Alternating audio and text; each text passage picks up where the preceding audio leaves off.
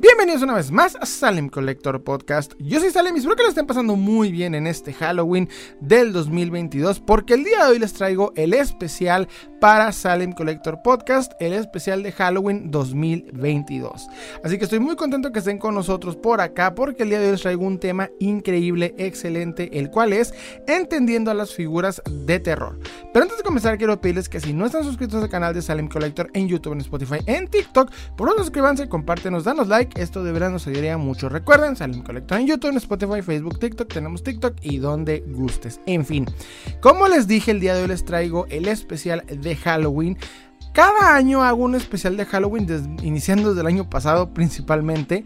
Este año voy a hacer tres. El año pasado hice dos. El año pasado nada más hice aquí para este, bueno, básicamente para Spotify, ¿verdad? Para eh, el podcast y para YouTube. Pero este año van a ser eh, Spotify, eh, básicamente el podcast en YouTube y también en TikTok.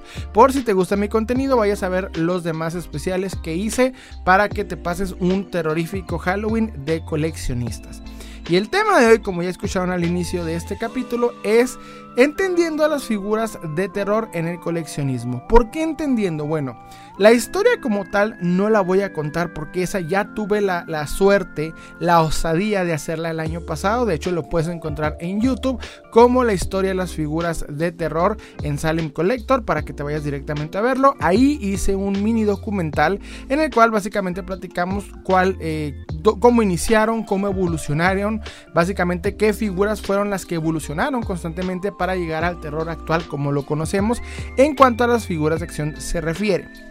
O sea, iniciamos de las figuras de la época de los monstruos de Universal, continuamos con las figuras de acción que salieron de, parte de Kenner y por último, pues cómo llegamos hasta el final que, de estos días, que es NECA. El día de hoy vamos a hacer algo similar, más no igual, porque hay cosas que en ese video omití porque dije pues es innecesario, más que nada porque quería que quedara el video de manera más explicativa que como tal reflexiva. Sin embargo el día de hoy les traigo a profundidad este tema con agregados un tanto bastante más adultos. En este capítulo en particular vamos a entender el coleccionismo de figuras de acción de manera más profunda porque tiene un lado, y hay que decirlo, un lado bastante oscuro. ¿A qué me refiero con un lado oscuro? Bueno, el coleccionismo de figuras de acción, por, por un lado, siempre tiende a alabar a lo que son pues los superhéroes o básicamente seres que nos que, luchan por la libertad, la justicia y demás. Siempre en pocas palabras termina siendo básicamente enfoque principal a seres positivos que de alguna u otra manera en nuestra infancia nos ayudaron a este, hacer el bien. Pero desde hace tiempo, una, vamos a decir, bueno, desde que inicia el coleccionismo de figuras de acción, por ahí de los este, 70s, 80s, una semillita vino creciendo hasta que en los 90 explotó y creó ese otro lado del coleccionismo, el cual ya no buscaba tanto a los héroes de las caricaturas, de los cómics, sino más que nada a esos villanos que aterraron de una manera intensa y esa semillita o, ese lado del lado ese lado oscuro que empezó a evolucionar que empezó a pues explotar por parte eh, y culpa parte también de McFarlane llegó a un punto en donde en estos tiempos podemos encontrar figuras de acción de temas bastante controversiales como lo son los asesinos seriales de la vida real o incluso en algunos casos películas bastante perturbadoras y, e, e intensas. Entonces el día de hoy vamos a platicar de esto, de cómo es que llegamos de punto A a punto B, o sea, cómo es posible que nació esta, esta eh, rama del coleccionismo y vamos a entenderla punto por punto, principalmente porque pues ya saben, en dos días eh, es Halloween, entonces pues para empezar de lleno a lo que es la recta final de este Oktoberfest en Salem Collector. Entonces hay que empezar. Primero y principal, me gustaría platicarles, ¿verdad? Vamos a entender por qué existen las figuras de terror. ¿De dónde? Eh, ¿Por qué razón nosotros como coleccionistas las, las buscamos, las queremos en nuestra colección? Y es porque de alguna forma u otra, el, las personas tendemos a fanatizarnos con aquello que nos aterra o nos causa cierta, eh, eh, vamos a decir, inseguridad en muchos casos. Por un lado, obviamente hay un terror inicial, pero por el otro hay un fanatismo hacia seguir tratando de, buscarlo, una especie de adrenalina. Y el coleccionismo de figuras de acción muchas veces tiende a buscar estos conceptos y venderlos de manera tridimensional. Así como podemos ver al Mandalorian, a He-Man, a Spider-Man y queremos tenerlos en nuestra colección porque representan una parte interesante de nuestro fanatismo, hay otro que también nos encanta, nos gana, como lo es obviamente pues los personajes terroríficos. Por este motivo, Empresas como NECA, McFarlane y demás pues empiezan a hacer este tipo de personajes para poder, vamos a decir, cubrir esa demanda de ese fanatismo. Porque así como al mismo tiempo vemos al hombre araña como el héroe que admiramos por cómo no se rinde, por cómo sigue adelante y al mismo tiempo queremos poder poseer algo de él, de la misma manera vemos por otro lado a Freddy Krueger, a Jason, personajes que sabemos que son totalmente deleznables, que hacen cosas atroces, pero que sin embargo siguen causándonos cierto fanatismo y queremos algo de ellos. Es muy común que en estas épocas este tipo de figuras aumenten principalmente de valor y también de demanda porque es la época en la que más nos, nos gusta tener esa sensación de terror. Entonces principalmente hay que entender de dónde vienen las figuras de terror, de dónde nacen, cómo es que nacen las figuras de terror. Y en este punto me gustaría empezar diciendo que ya les dije, ¿verdad? Este, que hicimos una, eh, vamos a decir, toda la historia en evolución en YouTube para que vayan a verla si les interesa. Pero aquí vamos a hacer una breve historia, vamos a recortar eh, eh, todo lo que conté y lo vamos a plantear de cómo nacen, cómo empieza el terror en sí. Para que el coleccionismo de figuras de terror inicie, florezca, tuvo que haber nacido primero principal un fanatismo por el terror. Y este principalmente viene por ahí naciendo desde antes de los 20, de los años 20, cuando el cine empezó a buscar personajes terroríficos inspirados principalmente en novelas este, europeas.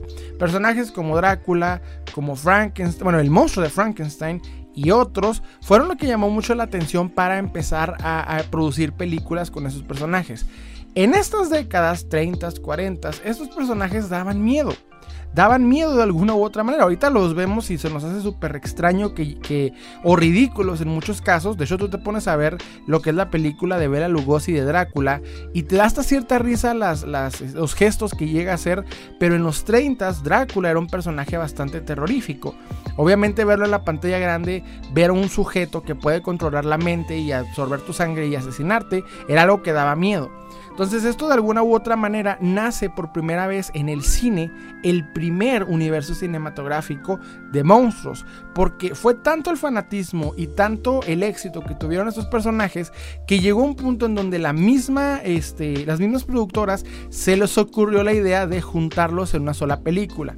El primer crossover que existió de esto no viene, por ejemplo, como fue en el caso de Avengers, eh, en otros crossovers que ha existido durante el cine, sino que el primero, el más grande de todos, fue Drácula contra el hombre lobo. Perdón, fue Frankenstein contra el hombre lobo.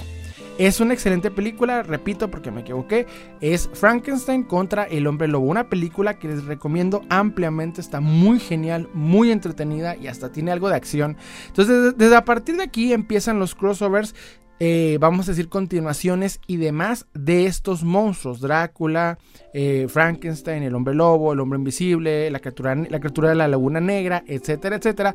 Empezaron a tener secuelas, empezaron a tener crossovers, empezaron a tener versus y demás, tal y como sucede ahorita en estos tiempos con el cine de superhéroes. Empezaron a tener bastante éxito, bastante eh, búsqueda y por ende los niños, eh, después de, verlos y tenerles miedo, empezaron ahora a fanatizarse con ellos, empezaron a querer tener personajes de este tipo. Y aquí es donde varias empresas intentan empezar a poder llevar ese terror hacia lo que es el juego de los niños. En este punto hay que entender algo muy importante. Ya existían juguetes con temáticas terroríficas, pero vamos a poner la palabra terroríficas entre comillas, porque como tal no eran eh, de, de personajes pues enteramente terroríficos. Un ejemplo de esto es Bob Baker. Bob Baker es una empresa de un sujeto que hacía varios tipos de juguetes para niños, principalmente juguetes económicos, y una línea que se llamaba House Hunters, o perdón, es House, eh, un poquito. House Hunters, por su traducción, eh, Embrujadores de Casas, ya había sacado una línea pequeña de tres juguetes, bueno, tres o cuatro juguetes, los cuales tenían una bruja, un gato negro y un diablito. Estos juguetes, por ejemplo, eran de goma, se estirabas, jugabas con ellos, los, aplastabas, etc. Y de aquí se podía ver cómo ya existía el intento de este, poder crear este tipo de juguetes para, eh, para los niños. Sin embargo, fue hasta que Aurora Plastics, ¿verdad? Una empresa ya, este, ya de bastantes años, principalmente dedicada a lo que son este, juguetes de, creación, o sea, básicamente, eh, ¿cómo explicarlo? Este tipo de, juguetes que tú vas armando, que tú vas coloreando, detallando, eh, tienen un nombre en específico, déjenme me acuerdo. Bueno, en resumen eran kits armables, ¿ok? Este tipo de, ya saben qué tipo de juguetes me refiero, los abres de la caja, los armabas, este, los pegabas, en algunos casos los pintabas. Entonces Aurora Plastics decide iniciar con este tema relacionado al terror, al terror, pero no crean que lo hizo inmediatamente a lo cholo, a lo braver, vamos a iniciar hardcore, no. Lo que hizo Aurora Plastics para saber si era una buena idea y no tener problemas, fue ir con psicólogos infantiles para preguntarles, oye, ¿es una buena idea que yo haga este tipo de personajes para los niños, o sea, voy a tener algo de sentido. Y déjenme decirles déjenme decirles que lo primero que dijeron los psicólogos infantiles es sí. Porque si hay niños que le tienen miedo a estos monstruos, cuando los vean ellos mismos, los vayan armando, se vayan relacionando con estos personajes, van a ver que simple y sencillamente pues son algo que no deben tener miedo y van a enfrentar básicamente sus más profundos terrores en, este tipo de casos. Es como una manera de facilitar y superar el miedo. Entonces Aurora Plastics, ya viendo, haciendo investigado, viendo que sí se podía y que era una muy buena idea, llevaron a cabo esta primera impresión que es iniciar con este tipo de juguetes. Acompañados de ellos llegaron bastantes más compañías que empezaron a hacer diversos tipos de, juguetes relacionados a estos monstruos clásicos. Tal fue el caso de Mego, que Mego ya vemos en este punto había revolucionado en los 70s el concepto de la figura de acción. No tardó mucho para que empezara a hacer lo mismo, pero ya no tanto con la temática Universal, sino principalmente con su propia versión del hombre lobo, de Frankenstein y demás, porque que estas eh, franquicias ya habían, como quien dice, pasado el tiempo necesario para poder ser de dominio público. Recordemos que hay ciertas franquicias, como le pasó ahorita a Winnie Pooh con la nueva película de terror que, salió recientemente, eh, que en cierto tiempo determinado, pues obviamente la, franquicia ya no deja, deja de ser de una sola persona y llega a ser básicamente de dominio público. Esto le pasó a los monstruos de, principalmente a los monstruos clásicos de, los, este, de las novelas, como el hombre lobo, etcétera, ese tipo de leyendas. Pero lo que sí se mantuvo de Universal, pues era el concepto que puso Universal en cada una de esas películas, como fue el caso de Drácula de Bela Lugosi, Frankenstein de este eh, Boris Karloff, etcétera. O sea, ese tipo de ideas. El caso es que cuando ya empiezan varias empresas a, enfocar este tipo de ideas, no lo hacen como tal tratando de buscar terror real. Es decir, no eran totalmente terroríficas, estaban dando el primer paso a crear figuras terroríficas, pero no eran eh, básicamente eh, eh, figuras que te daban miedo o de personajes que realmente fueran atroces o malignos. Y esto principalmente, hay que entender, es porque estamos hablando de una época 60s, 70s, 80s, en donde todavía existe el pánico satánico. ¿Ok? En esta época, básicamente el pánico satánico nos, viene siguiendo incluso yo diría hasta fecha de día de hoy, pero para explicar un poquito qué es el pánico satánico, algo que ya hemos platicado en este podcast, me gustaría refrescarles la memoria y es el hecho de que cualquier cosita que no estuviera bien vista por grupos religiosos o madres conservadoras, pues era del diablo. Recordemos nosotros, por ejemplo en mi caso, que soy de los noventas, en la época en la que se creía que Pikachu significaba más temeroso, eh, más poderoso que Dios, que no tenía nada que ver una cosa con esas. Ese tipo de cosas de que los tazos eran del diablo, los videojuegos eran del diablo, Pokémon era del diablo, etcétera, etcétera. Bueno, pues en la época de los, de los 70s, 80s y antes era todavía peor. Las cosas eran mucho más conservadoras y en cuanto a niños se refiere, pues todavía la gente no estaba preparada para grandes cosas.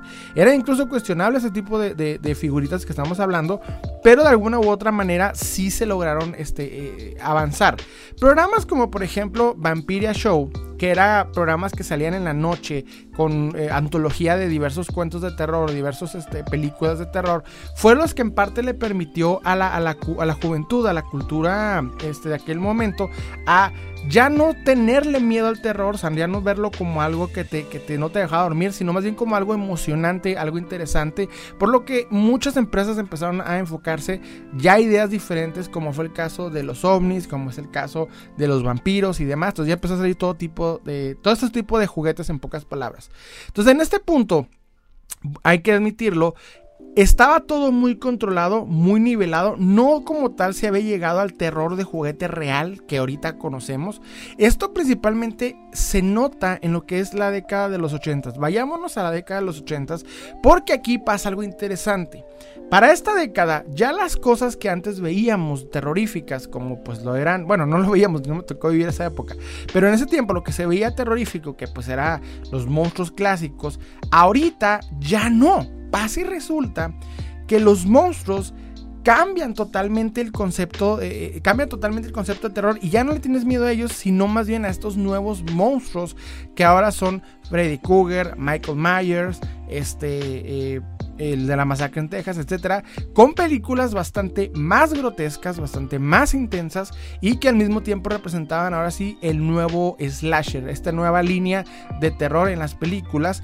Y aunque muchas personas sí este, se paniqueaban y, caían en el cine y cosas bien intensas pasaban, como fue el caso del exorcista en algunos casos y demás.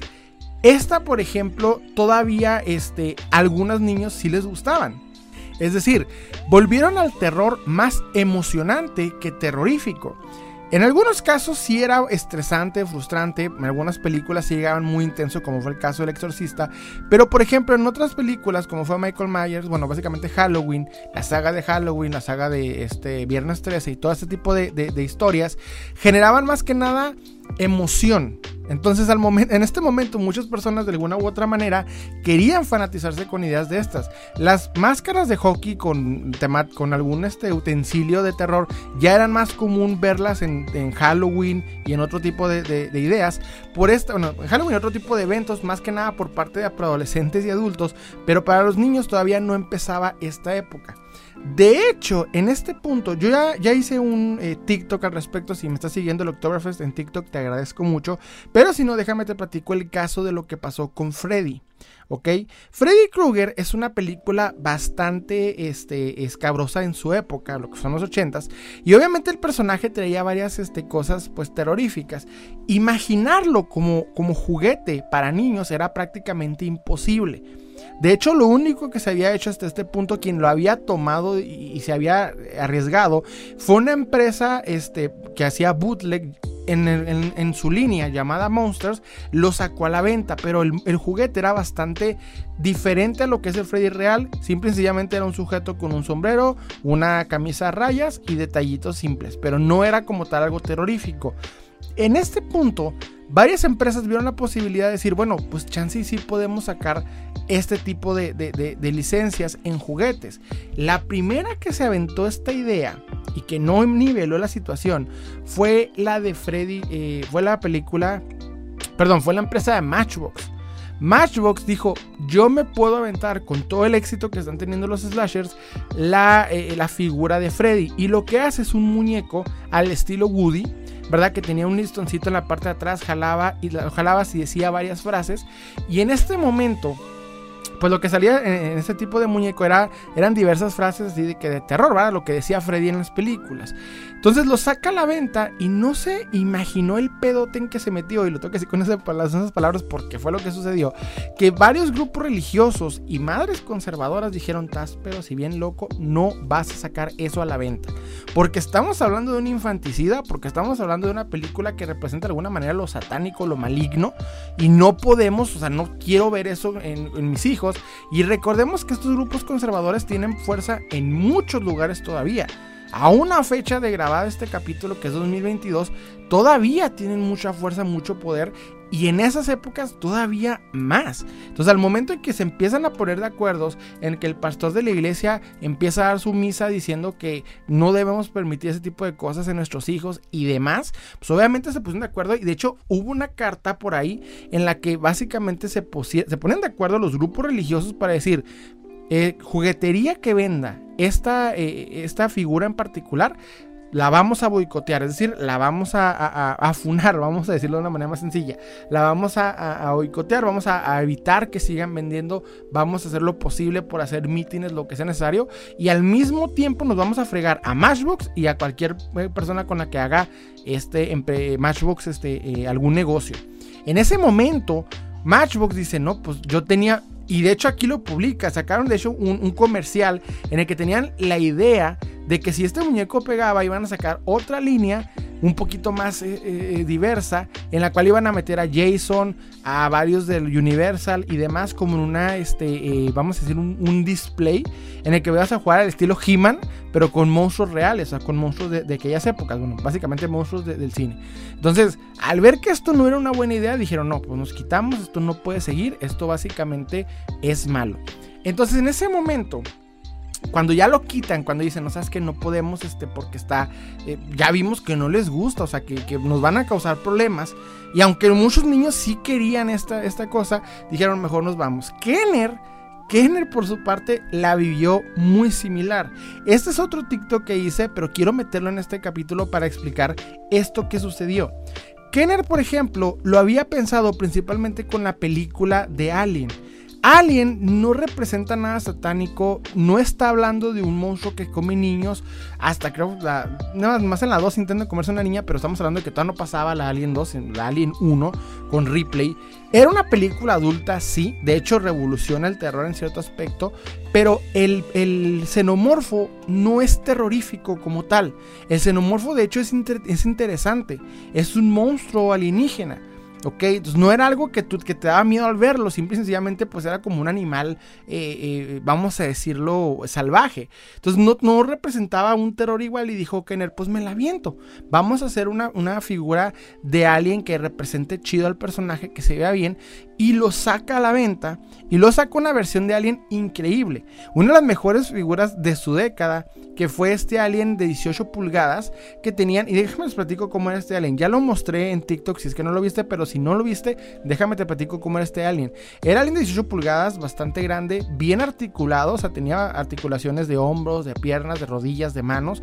Aparte de esto, estar, eh, pues, eh, tenía un buen tamaño, tenía buen detalle, estaba muy bien detallado, muy buenos detalles de color, de pintura, de lo que tú quieras. La parte de la cabeza del xenomorfo era transparente y por dentro era fosforescente.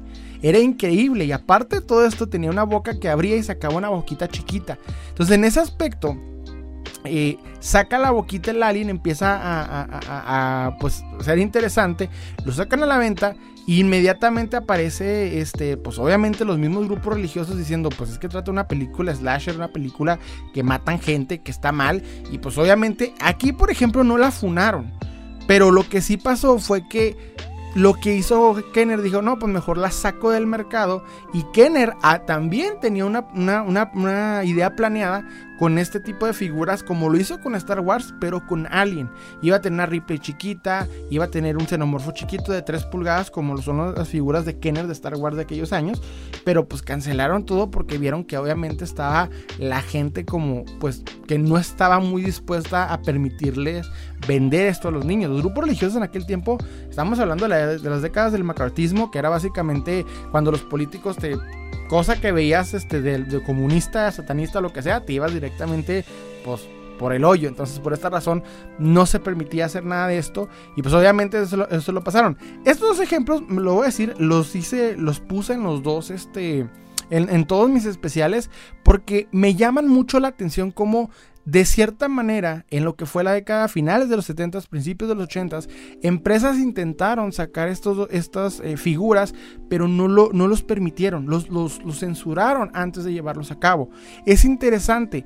Puse estos dos ejemplos en todos, en lo que fue TikTok, en lo que fue YouTube, porque creo que, y aquí, porque creo principalmente que te pones a ver la capacidad de, de, no querer ver ese tipo de cosas en los niños cuando vemos que Aurora logró eh, eh, entender que si el niño le tiene miedo a algo, la mejor manera de enfrentarlo es demostrándole que no da miedo. Es un concepto muy interesante que aquí, por esa misma opinión sesgada, fanatizada, religiosa, no se les permitió poder ver más allá, poder ver que podían hacer un bien, porque si había un niño que cerrara los ojos en la noche y viera a Freddy Krueger y hubiese comprado este Freddy Krueger, pues simple y sencillamente no le hubiera dado miedo, lo hubiera superado, hubiera visto que es simplemente una película, un personaje ficticio que no existe. Esto le hubiera ayudado, pero gracias a estos grupos religiosos se retrasó más esta situación y no se pudo. Por suerte, y aquí es donde yo me quiero poner muy muy intenso, por suerte no tuvieron suerte para siempre por dos razones. El tiempo pasa y no perdona. Y aquí me pongo principalmente porque aparece lo que yo llamo la bomba del coleccionismo, el meteorito que vino para no para revolucionar, para sacudir todo el mercado y estoy hablando del poderosísimo, grandísimo Todd McFarlane. Todd McFarlane no, no tuvo que aguantarse el problema de los 80s ni de los 70s, porque fue en los 90s en donde McFarlane inicia con un nuevo concepto y los manda todos al carajo. Y aquí quiero empezar muy intensamente, lo que es el buen Todd McFarlane. Todd McFarlane había tenido varias eh, experiencias negativas con esta situación de que las empresas te quieren quitar tus, tus ideas, tus creaciones, se las quieren adueñar y como le pasó a Alan Moore, pues básicamente mandarte la fregada y hacer versiones que no quedan con tu visión original. Entonces, Todd McFarlane decide salirse junto con otros amigos de lo que es Marvel y DC porque vieron que las empresas no le estaban eh, permitiendo ser el, creativo que él es.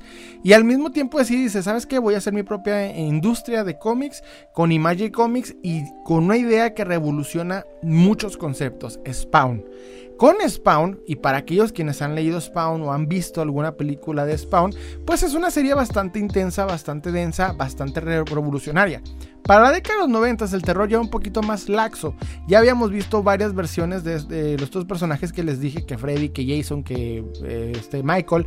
Ya habíamos visto varias películas, varias cosas, y ya no como tal daban incluso miedo. Ya se puede decir que ya habían cambiado el concepto del miedo para la década de los 90 Entonces, en este momento, dice eh, McFarlane, pues ya aprovecha una década un poquito más abierta mentalmente, una un poquito más revolucionaria, no tan conservadora y decide empezar con este, con este cómic Spawn. Que sí, tuvo críticas como todo, pero ya, ya había un, mundo un poquito más abierto mentalmente. Entonces cuando McFarlane empieza con Spawn, decide hacer obviamente una industria, obviamente un juguete para, para, su personaje. ¿Por qué? Porque funcionó muy bien en los cómics y dice, pues me voy directamente a mis personajes, a, hacer un juguete de mi personaje. Se va con Mattel, la línea de Hot Wheels, a tratar de empezar con esta idea y cuando ve que su, de su, del Hot Wheels edición que tuvo con Mattel no le fue tan bien en ganancias, no le dieron tanto, este, pues no le fue tan bien, no le gustó la relación que hubo por ahí. Dijeron, ¿sabes qué? No, yo voy a hacer mi propia industria de juegos, de juguetes, y como siempre lo digo, con juegos de azar y mujerzuelas, sin, sin sonar ofensivo. Este, y decide empezar su empresa Tot Toys. Pero aquí Mattel, todo ardilla, todo ardido, porque pues McFarlane se fue y se llevó varios de aquí para, para iniciar su industria, pues lo demanda y dice, no, pues no puedes utilizar la palabra Todd Toys porque Todd representa a uno de mis muñecos primitos de Barbie y tú no puedes ponerle Todd Toys.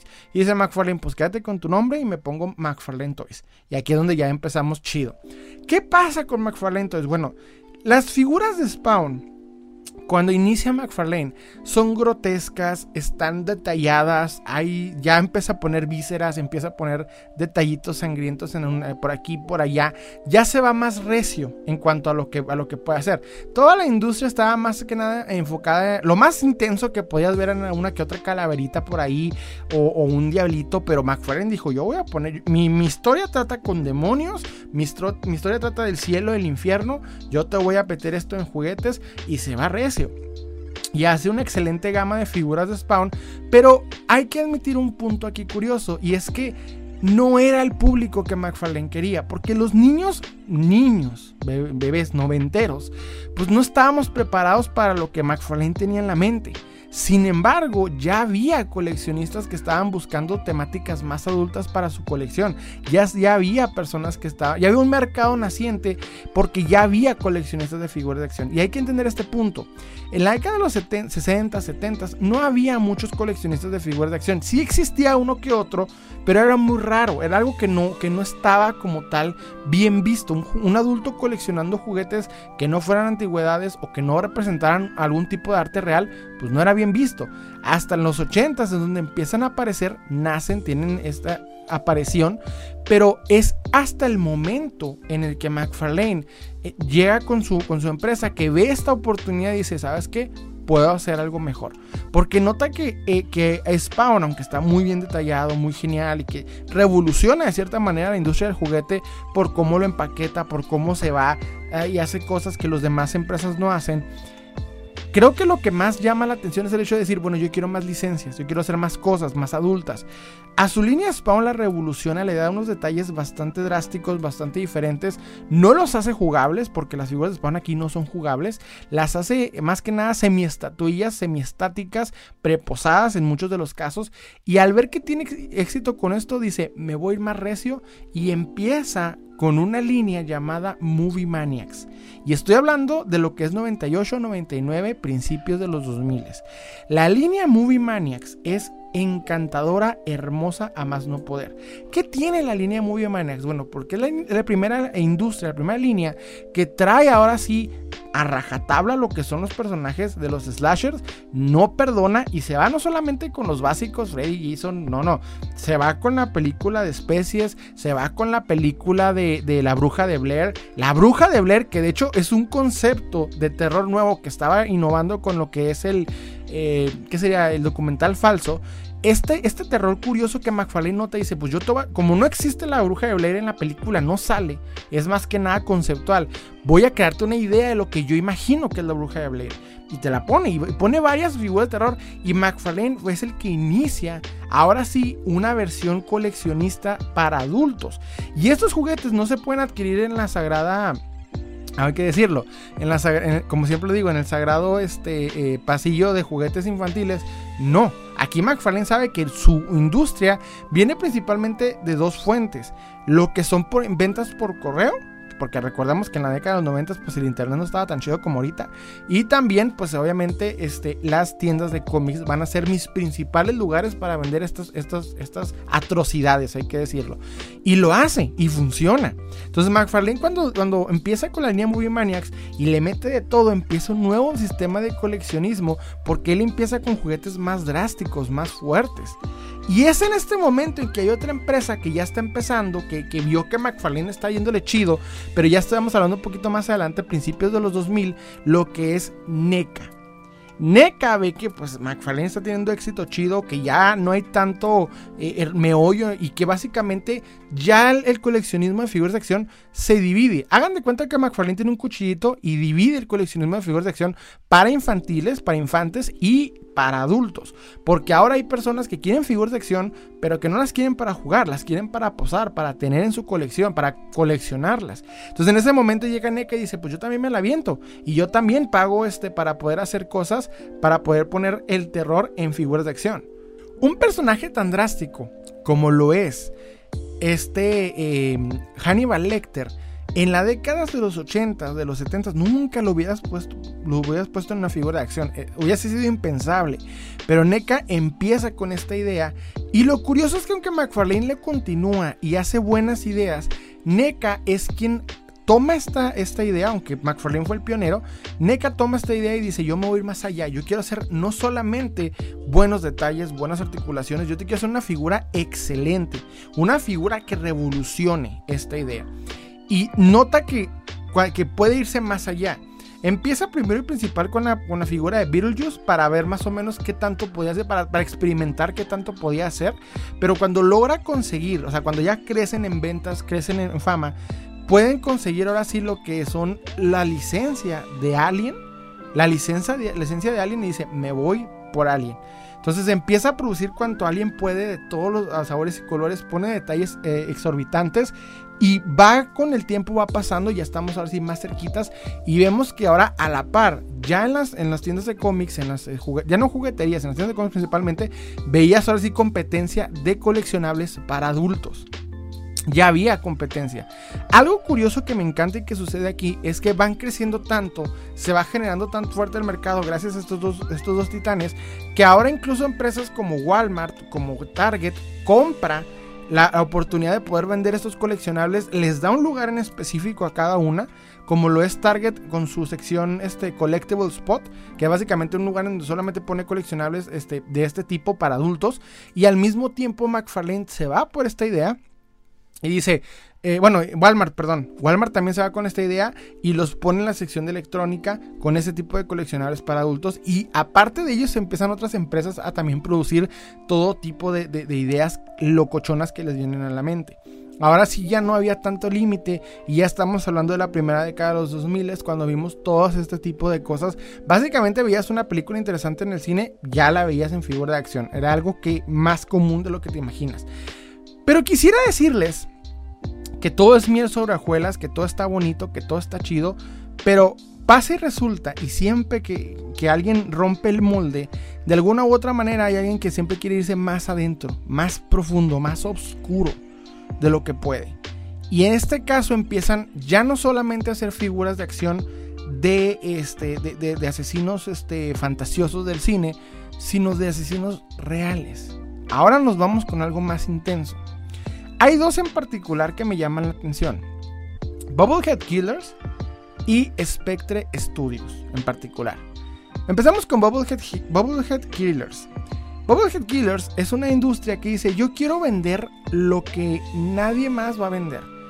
Que es, este, eh, vamos a decir, cabezones al estilo Funko porque Funko ya estaba revolucionando la industria en sus cabezones, no con la parte pop, eso es es muy reciente. No, no, no. Ya Funko había empezado a comprar licencias y hacer diversos cabezones, ya era famosa idea de los cabezones. Bubblehead Killers ve esta idea y dice, bueno, yo me quiero más recio, yo quiero comprar la, la oportunidad de producirte un asesino en serie real. El concepto de asesino en serie real es algo muy fuerte en Estados Unidos. Desde que, se, desde, que aparecen personajes que lograron de alguna u otra manera este, eh, salir en, los medios, impactar de alguna u otra manera, y cuando, cuando eran atrapados estos seres, como fue el caso de Richard Ramírez, como fue el caso de, de Jeffrey Dahmer, cuando eran atrapados, llegaban este, fans y les daban regalos. O sea, había personas que se fanatizaban con el trabajo de estas personas. O sea, había personas locas desde el vamos. Y esto pasa incluso desde los 60 con Charles Manson. Ya había un lado oscuro y fanatismo hacia esta idea.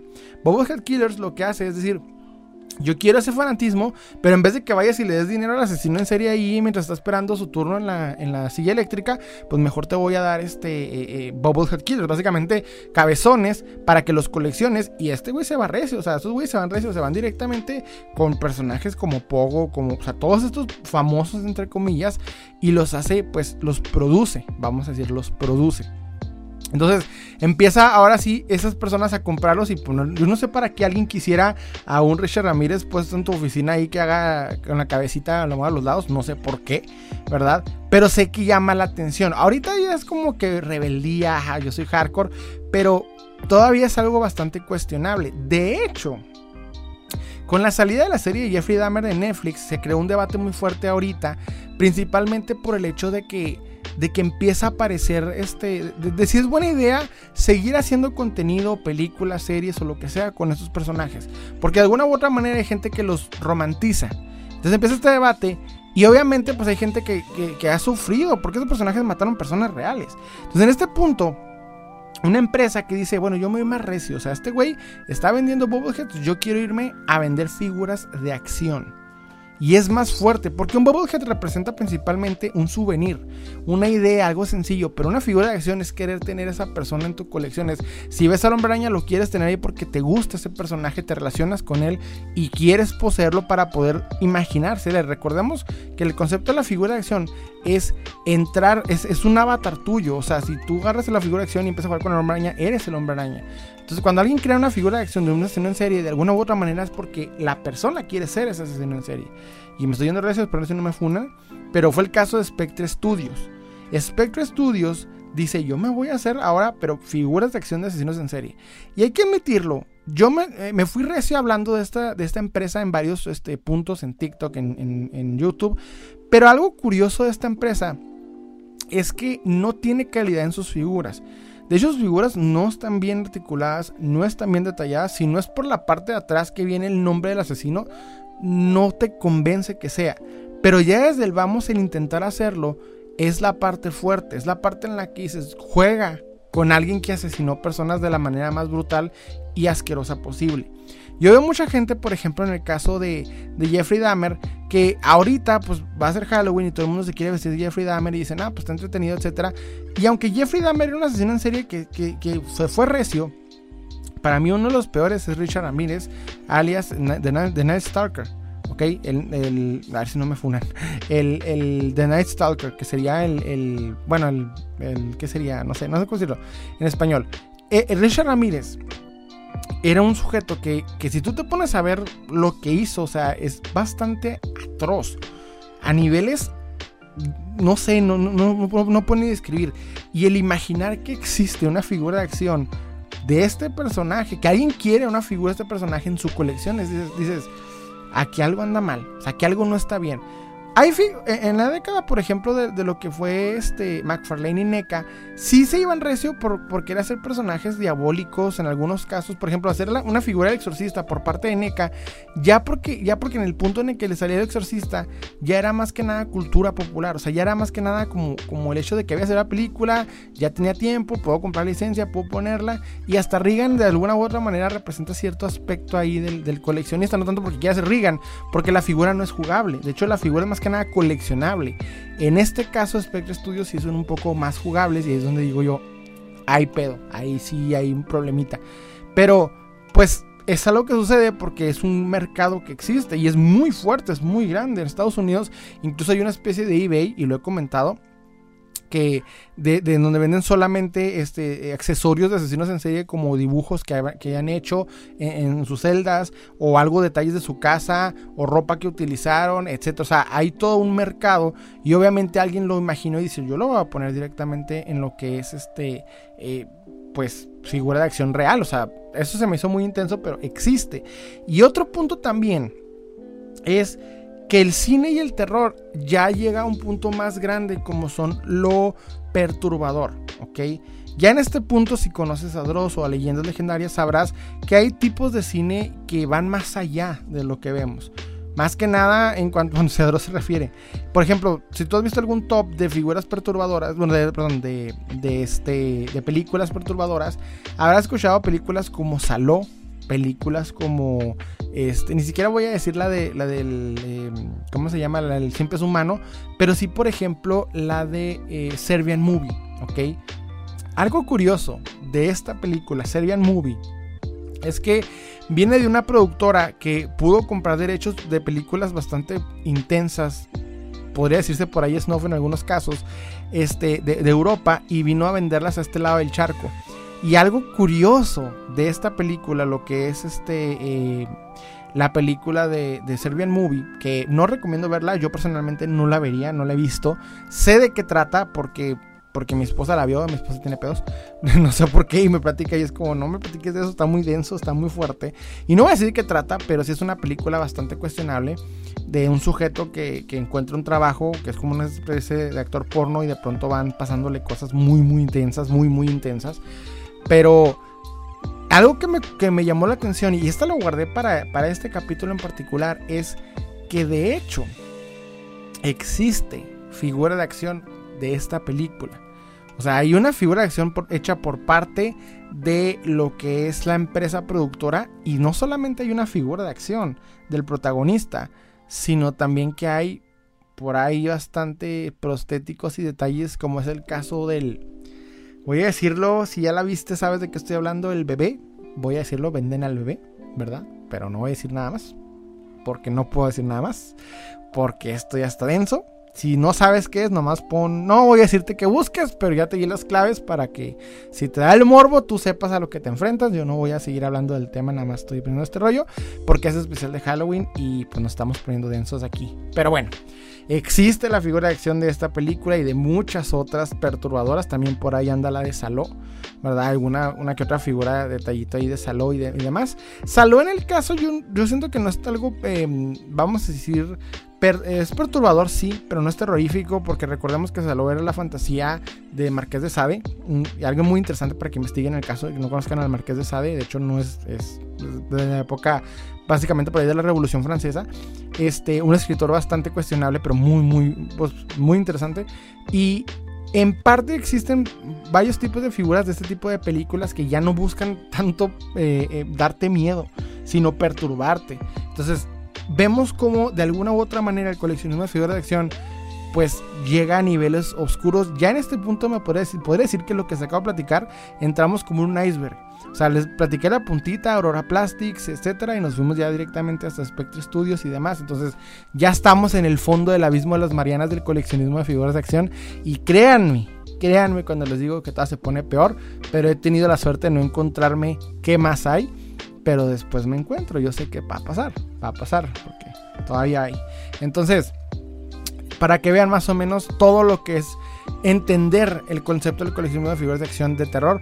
Para concluir este tema me gustaría decir esto, es como fanático de figuras de acción, algo que me gusta mucho es la variedad de conceptos, ideas y licencias, las cuales muchas veces pues representa alguna idea de nosotros, pero algo bonito que sucedió con, el, con esta ramificación del terror en, las figuras de acción fue que a muchos niños les ayudó a enfrentar sus miedos, a enfrentar ahí sus más oscuros temores cuando veían a estos personajes en las películas, porque ¿quién de nosotros de alguna manera de niño no se perturbó con alguien? En mi caso fue Chucky. Chucky fue quien a mí de, mí de niño me dio mucho, mucho miedo. Y hoy lo tengo en colección, en camiseta. Y hasta compré hace poco el cuchillo del, del, que, del cuchillo vudú. Entonces, realmente es algo que, que sí te ayuda en cierta manera eh, el verlo un poquito ya más infantilizado. Eh, y es interesante. Es interesante cómo de alguna u otra manera estas ideas han evolucionado. Actualmente el concepto del terror en el coleccionismo principalmente figuras de acción ha evolucionado bastante. Ya existen empresas como Trick or Trick, como incluso por ahí Sideshow y demás, que, que agarran a estos personajes y ya te buscan dar una mayor calidad, mayor detalle, etcétera. Pero ustedes ya saben que en todo mi contenido yo me enfoco principalmente en la gama baja y por esto nos fuimos directamente aquí en lo que son igual, pues, la evolución del concepto de las figuras de terror. Entonces, eso fue todo por mi parte. Espero que les haya gustado este especial de Halloween 2022. Espero que se hayan pasado muy bien. Y nos vemos el próximo viernes porque pues ya se pone intenso. Quiero decirles un feliz Halloween, un feliz Día de Muertos y les pido una disculpa si en mi contenido casi no me toca hablar del Día de Muertos. Esto es principalmente porque yo me ubico en fronterita con Estados Unidos. Aquí en mi ciudad no es muy común el festejar el Día de Muertos. Algo que me molesta, lo voy a decir sincero, me molesta mucho porque yo envidio cómo se festeja en Centro de la República el Día de Muertos, pero pues aquí no pasa. Sin embargo, pues quiero desearles un feliz Día de Muertos. Si es que tú no festejas Halloween y festejas el Día de Muertos, feliz Día de Muertos, feliz Halloween y espero que se les pasen muy bien. Les ha hablado Salim y les deseo un excelente Halloween o Día de Muertos.